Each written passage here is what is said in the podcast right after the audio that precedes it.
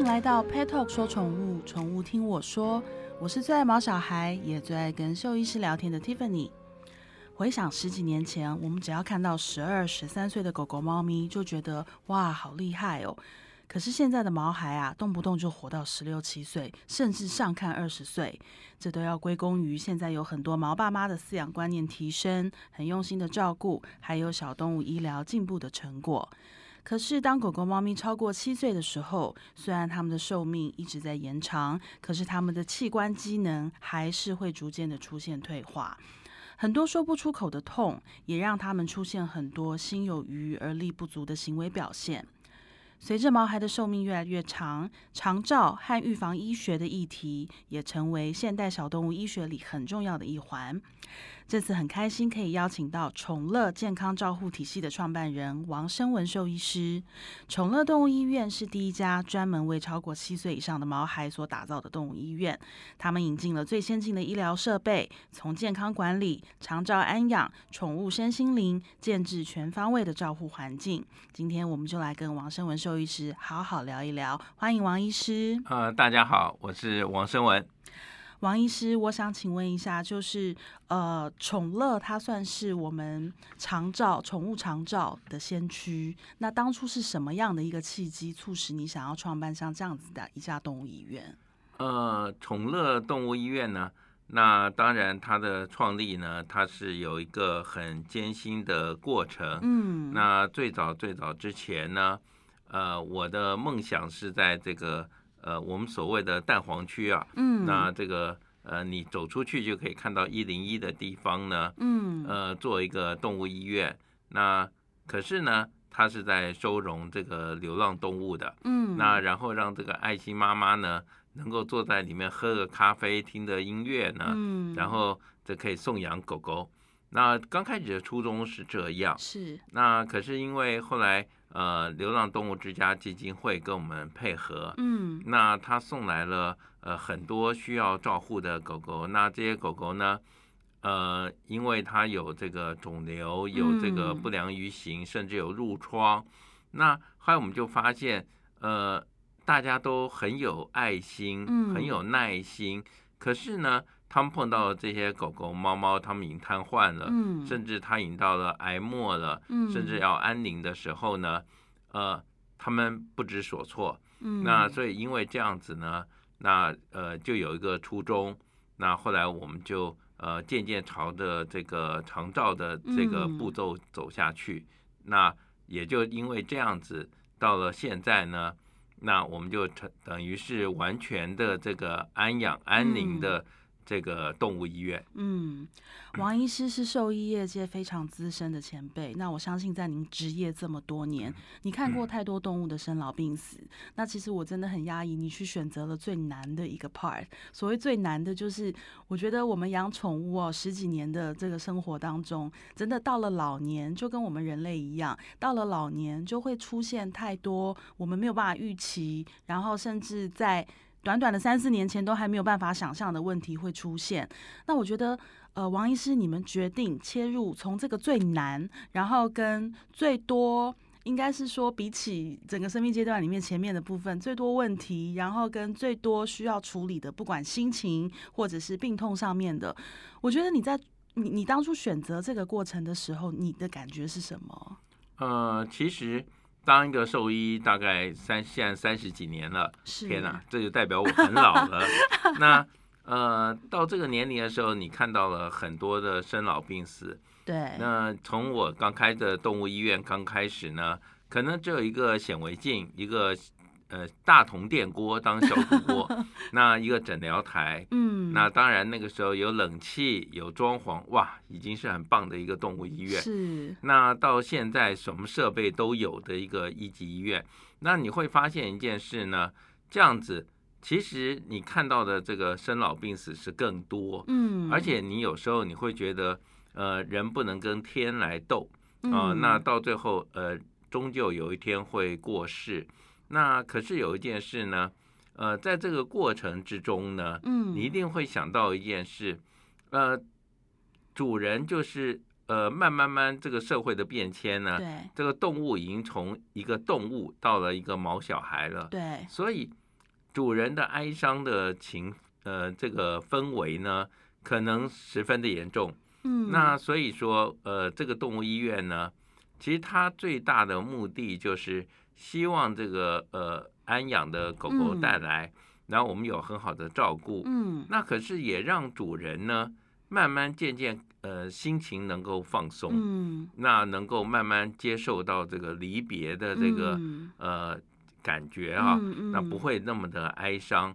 呃，这样子的话，我觉得呃才是有意义的。至少让他们在就是年老，然后跟很多身体机能都在退化的时候，他们是可以舒服的生活哦。好，那王医师，请问宠物常见的老年疾病或者问题有哪一些？常见的老年这个宠物老年的疾病其实还蛮多的。那当然，我们呃大家都认知的有心脏的问题、嗯瓣膜闭锁不全不全的问题，那骨骨骼关节退化的问题。嗯那当然，骨骼关节退化呢，慢慢它就会不良于行，嗯那甚至呃大型狗慢慢就会有褥疮的出现。嗯，那这个是最常见。当然还有就是呃，因为老年狗呢，就跟老年人一样，它会消呃消化吸收有障碍。嗯，嗯，那这个其实是最重要的。那慢慢它蛋白质的吸收量会不好。那当然，呃，最主要呃，狗到了越老的时候，它会有一个认知障碍。嗯那所谓认知障碍，就是呃，就好像我们的失忆症一样，就是嗯呃老年痴呆一样。嗯，那慢慢慢慢，它的这个呃行走呢会回旋呐、嗯那会呃撞墙啦，嗯啊，那像这个种种的情况，都是一些呃老年的疾病，当然也会有眼睛看不到啦，嗯呃，慢慢耳朵听不到啦。其实你就想到一个老年人他有的疾病，嗯呃，甚至糖尿病啊，啊，像这些其实都有。可是最主要就是胃消化道的疾病呢，嗯那这个是呃最重要，嗯跟消化吸收很重要。嗯，对。我觉得刚才王医师讲的这一串疾病啊，听完我真的只有一种感觉，就是我觉得除了我们这些看得到的身体的器官的衰退跟疾病之外，我如果是他，我心情一定很糟。因为我曾经就是有看过一个案例，就是有四主啊，他就是跟我们在聊天的时候，聊着聊着他就哭了，然后他就说他们家的狗狗就是老了，然后都就是已经其实不太认得他了，然后也搞不太清楚家里就是认得谁，然后他常常会在家里面原地打转，然后转来转去也不知道他要做什么。后来慢慢才发现说他其实忘记水碗在哪里，然后或者是有时候他忘记尿布垫在哪里，然后有的时候睡觉睡睡，他会突然看着他妈妈，就觉得你是谁，我为什么在这里？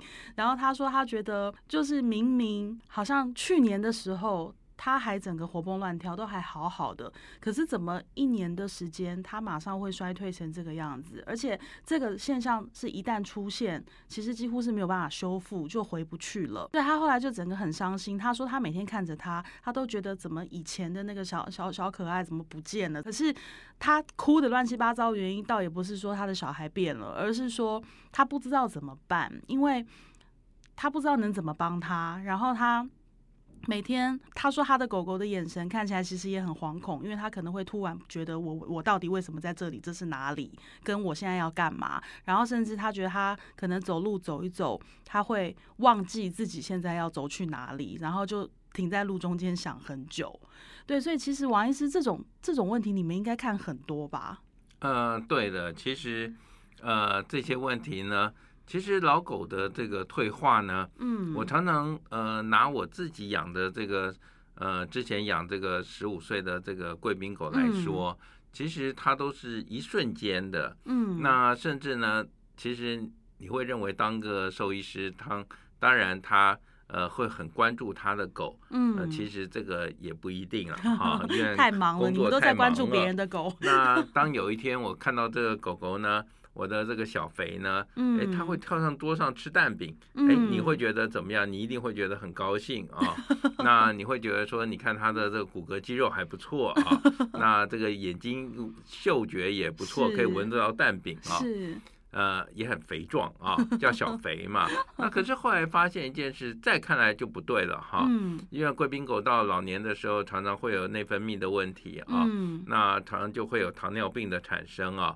那当呃糖尿病来了之后，这眼睛呢，嗯，很快的就会有白内障的出来哈，呃，这都是瞬间的啊，是，然后慢慢慢慢，呃，蛋白质的吸收能力变差，胃肠道也变差了哈，就算会吃啊，你就觉得他怎么老趴在那里哈，哎，再一看褥疮来了啊，哇，啊，这个是一个呃很不可思议的事情啊，可是让我们这个医院啊，嗯，那两呃这个两个医院的这个。呃，这么多的医生啊，嗯，那都有一个责任呐，啊，那因为小肥是我儿子养的狗啊，那从小养到大嘛，啊，就跟龙龙一样啊，嗯，那所以说他他去国外念书的时候，就跟还请请客给这个所有的医生啊，说你要帮我照顾小肥哈，哦，嗯，那当然这个后来等到他学习开始的时候，出国前小肥得这个糖尿病得褥疮啊，那两个医院就是一直在。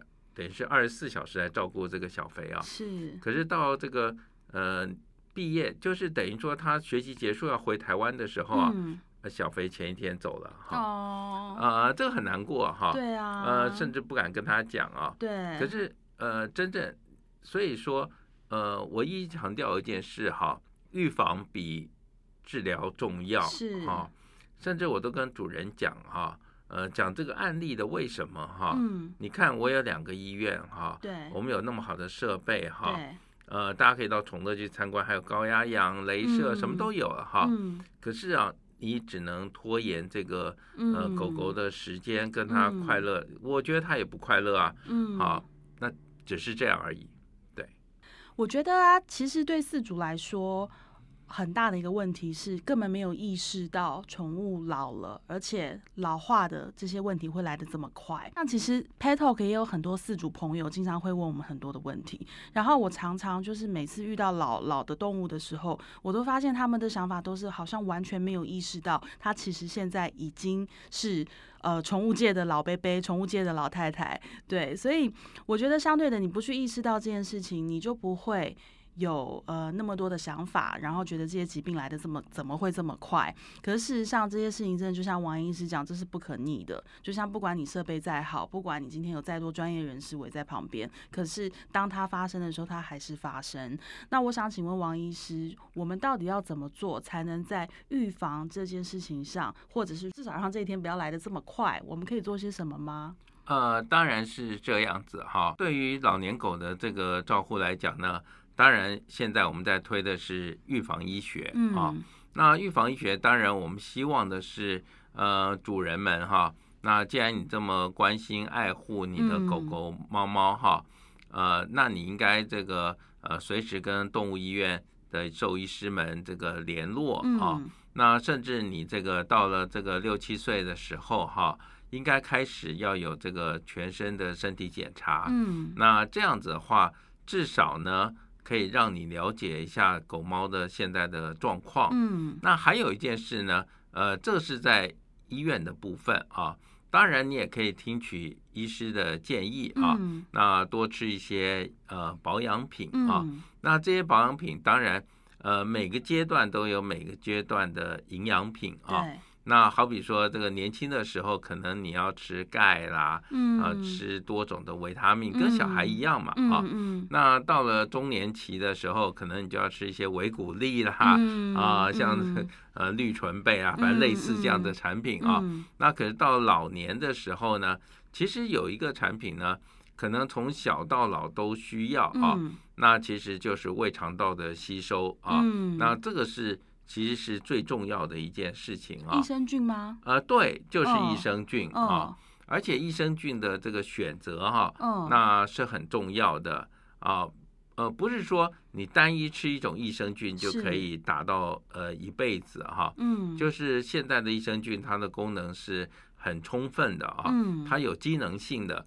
好比说，有的是皮肤啊，嗯，那这个皮肤异位性皮肤炎，它可以吃益生菌啊。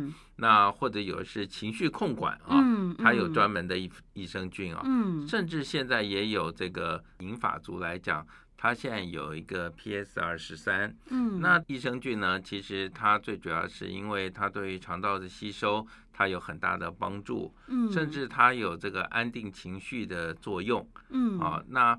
像这样的益生菌呢，呃，甚至可以这个防止这个认知障碍。嗯，好，我想这些呃，都是一个很好的一个建议啊。嗯那大家都可以去做一些选择，而且呢，益生菌吃下去，不过就是我一定要提醒大家哈，那益生菌吃呢，它不是你今天想给狗狗吃一包它就有效啊。嗯那也不是说明天后天忘了，大后天再来哈。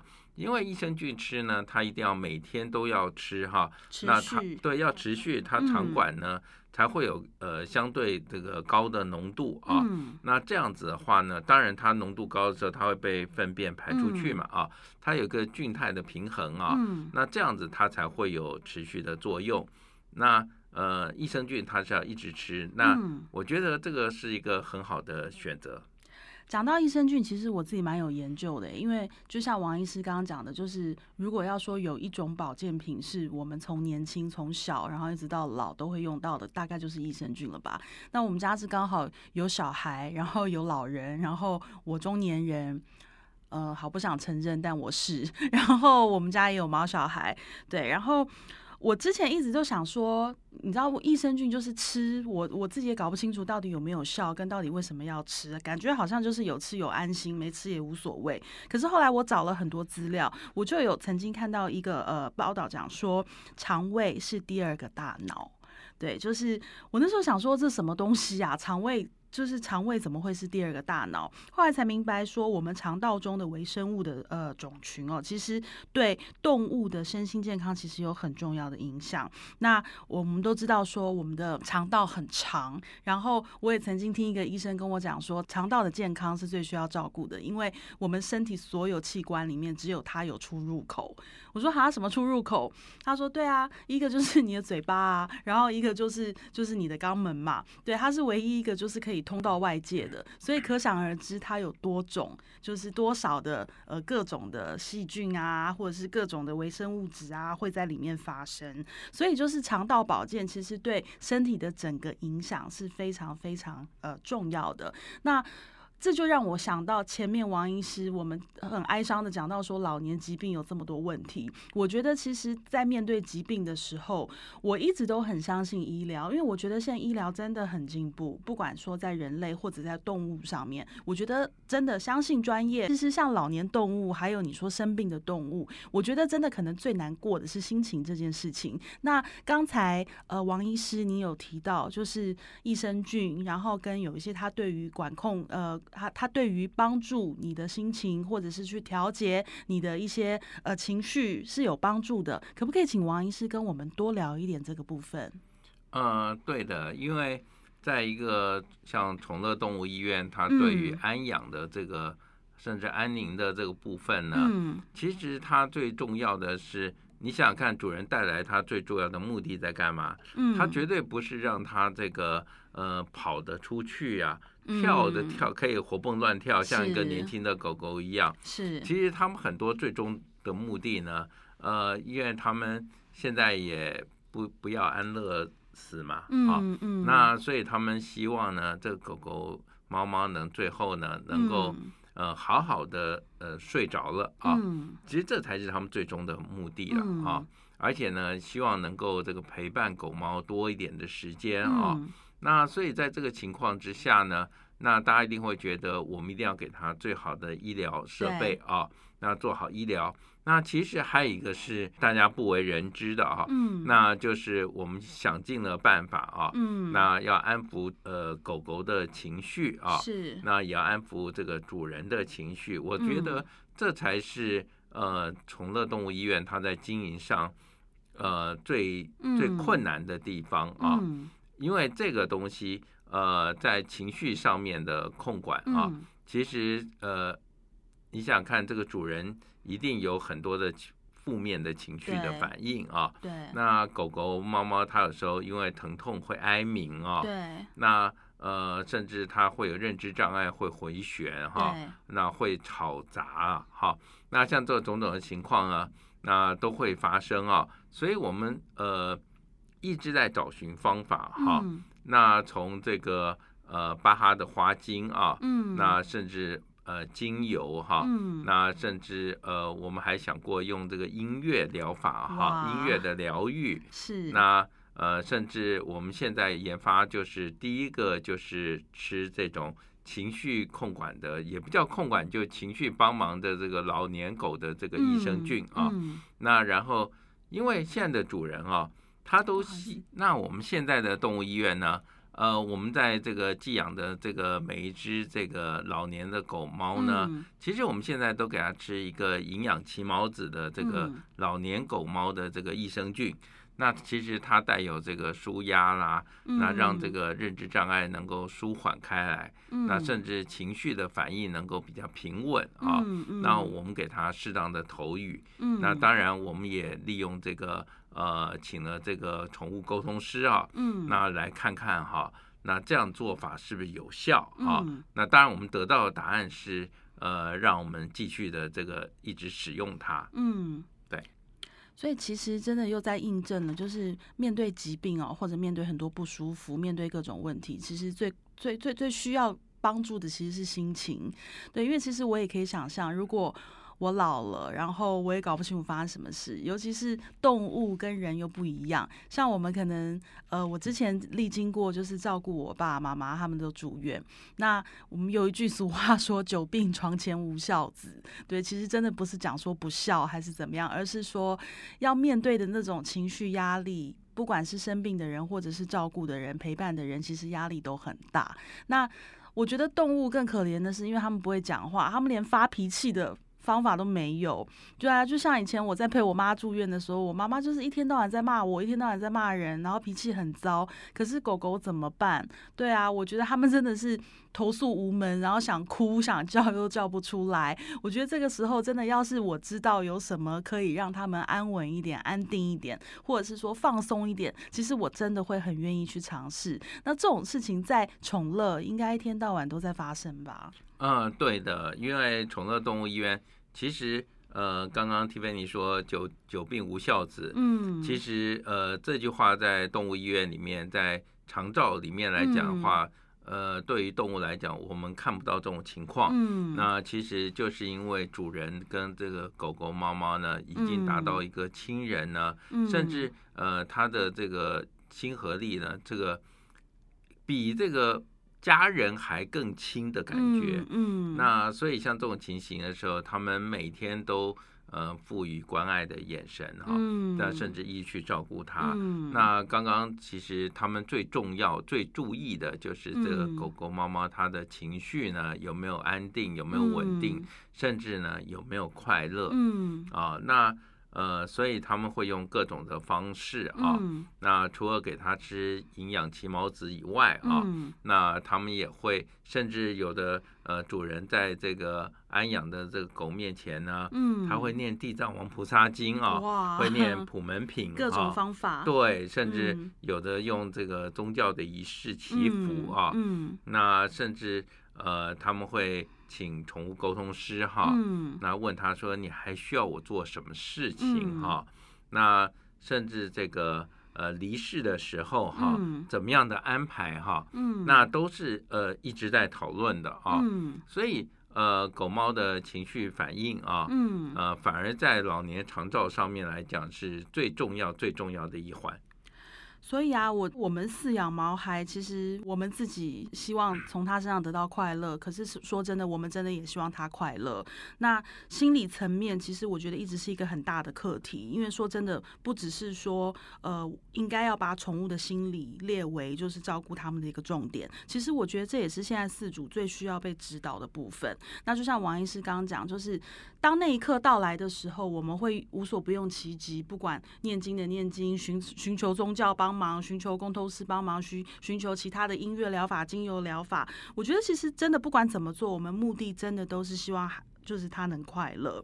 那我们刚才王医师您有讲到，就是那个营养奇毛子，他们里面就是有一个特殊的菌种叫做 PS 二十三。那其实我知道台湾现在最厉害的，其实还有一种就是呃 PS 一二八的菌株。那我知道是它可以帮助调节脑中的多巴胺，然后在动物的实验中也发现，因为调节可以增加前额叶皮质多巴胺的浓度，那就能够改善就是呃像是类忧郁啊、类焦虑啊、类妥瑞还有。类巴金森等等症状。那他是台大兽医专业的呃临床动物医学研究所王立倩教授的带领的团队，然后他们去做的一个研发。